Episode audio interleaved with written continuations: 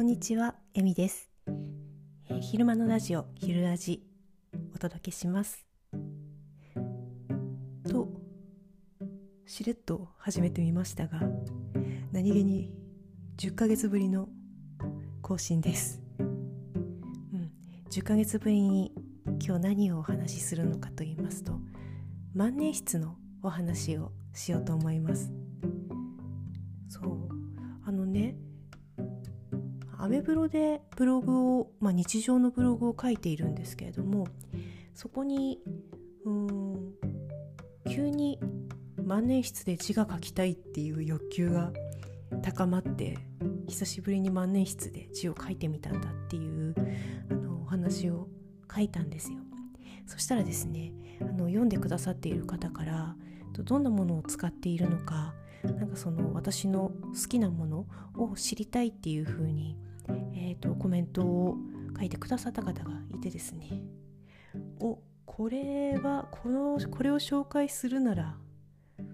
これは昼ラジじゃないか？というところで、はい、こうして、えー再開してみました、うん、万年筆って興味ある方割と多いんじゃないですかね。で私はまあ、語るといっても実はきちんとした万年筆は1本しか持ってないんです、えーこの万年筆はですね、えーもうかれこれきっと20年以上前かな。15年から20年くらい前に買ったものなんですけれどもどこで買ったかというときっと万年筆が好きな関東近辺にお住まいの方ならご存知なんじゃないかと思うんですけれども、えー東京の神田神保町にある神田近辺堂さんというところで、えー購入しました、えーなぜこのお店がよく知られているかというとまずもう1920年からこの万年筆を売られている専門に売られているお店なんですね。でなおかつ全てのと店舗で売っている全ての万年筆のペン先を本当に使いやすい形にインクがよく出る形に数時間かけて1本数時間かけて調整をしたものを店頭に出しているお客様にお渡ししているという本当にこだわりの、うん、お店なんですね。本当にねこういわゆる小さなお店なんですよ。で私はその頃まだまだ若かったんですけど20代ですよね。20代で万年筆に興味があるっていう万年筆とかクラシックカメラとかそういうの結構興味あるんですよ。そういうのが好きなんです。で多分あの頃なので雑誌か何かで見つけてカメラの雑誌かなんかで万年筆も取り上げてたのかな。でそこに載っていたのが近辺堂さんだったんですよねドキドキしながら買いに行ったのをうっすら覚えてますで全くの万年筆初心者でしかも若くてなんかこう何もわからないような、まあ、子が来たという感じだったと思うんですけれどもこう店主さんがですね紙に書く私に万年筆を渡して紙に書くところを見ておすすめをしてくれるんですよ。で多分ね 店主の方店主さんから見たえっ、と私に対しておすすめできるものはきっとこの1本しかなかっただろうなって今となっては思います。でそれが何かというとパイロットのカスタム74というものです。うん。本当に定番中の定番。基本中の基本って言ったらいいのかな？パイロットはこう日本のメーカーですので、まず日本人向け。うん。日本人の特徴というのをよく捉えて作っているということ。そしてこのカスタム74というのは特にうんとですねボールペンとかを使うようになって私たちは結構筆圧が強くなってるらしいんですよで万年筆って本来は筆圧かけずにサラサラサラってかけちゃうようなものなんですけどそのボールペンを使うようになった人向けにもちょっとこう筆圧の強い人向けにもうーんなんだろう心地よく書けるように工夫をされている、えー、シリーズなんですよねシリーズというかその1本なんですよね。でその中でもこのカスタム74の74っていうのは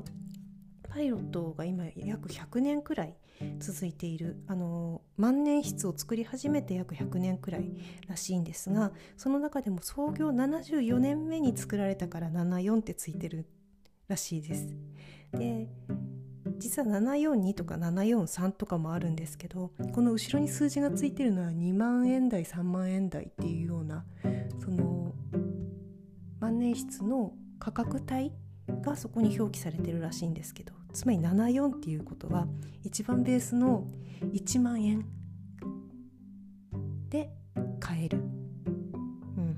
なのに本格派っていうものだったんですよね。だからもう本当にペンの書き方に慣れちゃっている私でもまず使い始められる、うん、一本だったんだと思います。でねこれが本当に基本中の基本っていうか、えーと、定番中の定番なので黒にあの金のラインが入ったものなんですよ。うん、だからその頃の私はですねまだ裏若き乙女だったのでもうちょっとこう可愛らしいものっていうかそういうものにもちょっと興味があったんですけど個性的なものも好きなのでなんかそういうものにも興味があったんですけどもうなんか多分すごいこれを押された気がします。うん。そうなんですよ。多分ねあのペン先の太さもすごくバリエーションがあるんですけどこのカスタムシリーズっていうのはうんと注文品っていうカスタムは注文品っていう意味で本当にその使う人の注文に応えるっていう意味から由来してるんですってこの名前自体が。うん、それくらいペン先の太さとかあとペン先の柔らかさ硬さっていうのもバリエーションがあったりとかして、まあ、価格帯にもバリエーションがありますよねだからすごくなんだろうぴったりくる一本が必ずあるというような感じのシリーズの中の基本中の基本のもの、うん、太さも一番多分真ん中くらいのものだったと思います。うんなんか有無を言わさずこれだった記憶がなんとなく蘇ってきたんですよねこのお話をしようと思った時に。うん、万年筆てうんやっぱり特別な感じがします。こうペンで書いたりとか鉛筆で書いたりとか、まあ、シャーペンで書いたりとかする時っていうのは何を書いてるかっていうその内容の方にやっぱり意識がいきがちなんですけど万年筆で字を書いてるとただ字を書いている書くただ書くっていうところに意識がすごく集中していくんですね。でこうボールペンとは違ってちょっと角度が違うと引っかかりもしますし、うん、あと止めとか羽とか払いとか。うん、習字みたいになんかそういうところ気にしたくなるんですよね。なんとなく。うん、そしてなんだろうなその独特の紙との相性でのちょっと引っかかりとか滑っていく感覚とか、うん、すかに音がする。なんかそういうところとか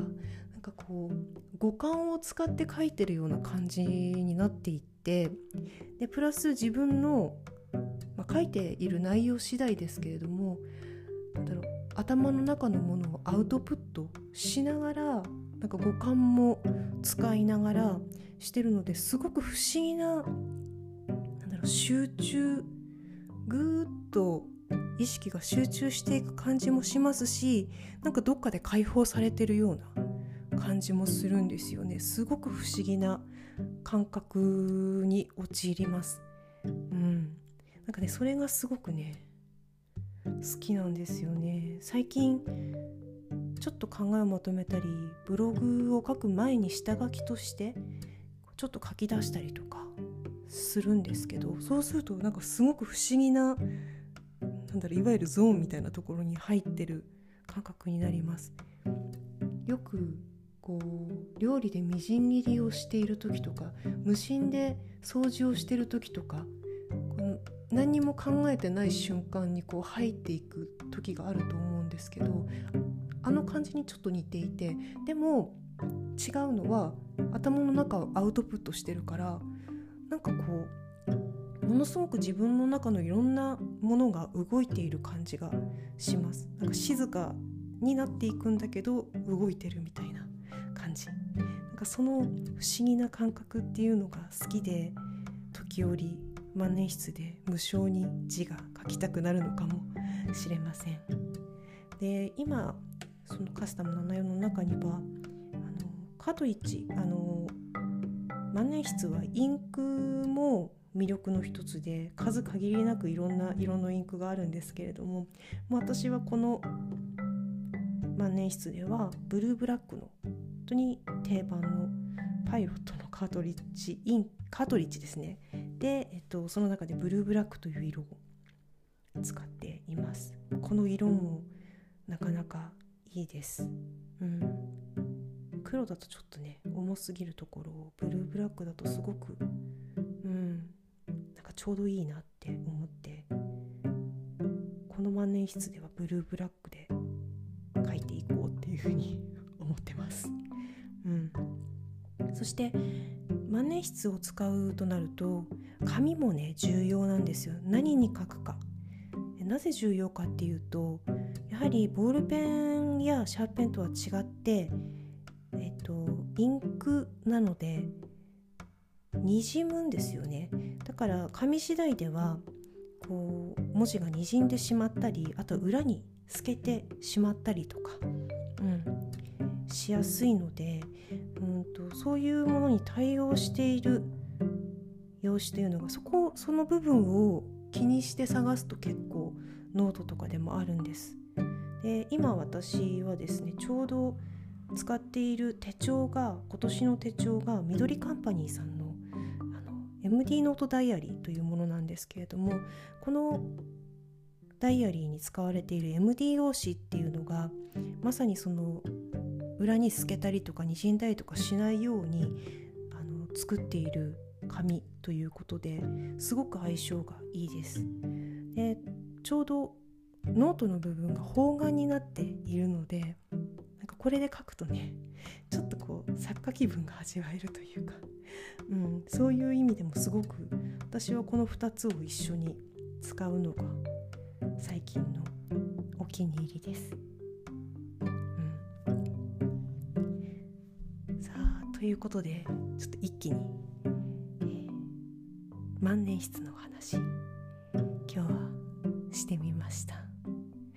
うん、またあのですねノートノートもねちょっとお気に入りのノートがあるのでまたこの MD ダイアリーのこの MD ノートとはまた別に普段使いのものはもうこれに限るっていうノートがあるのでそちらのご紹介もまた近いうちにしてみたいと思いますお久しぶりの昼ラジでしたではこの辺でまたね。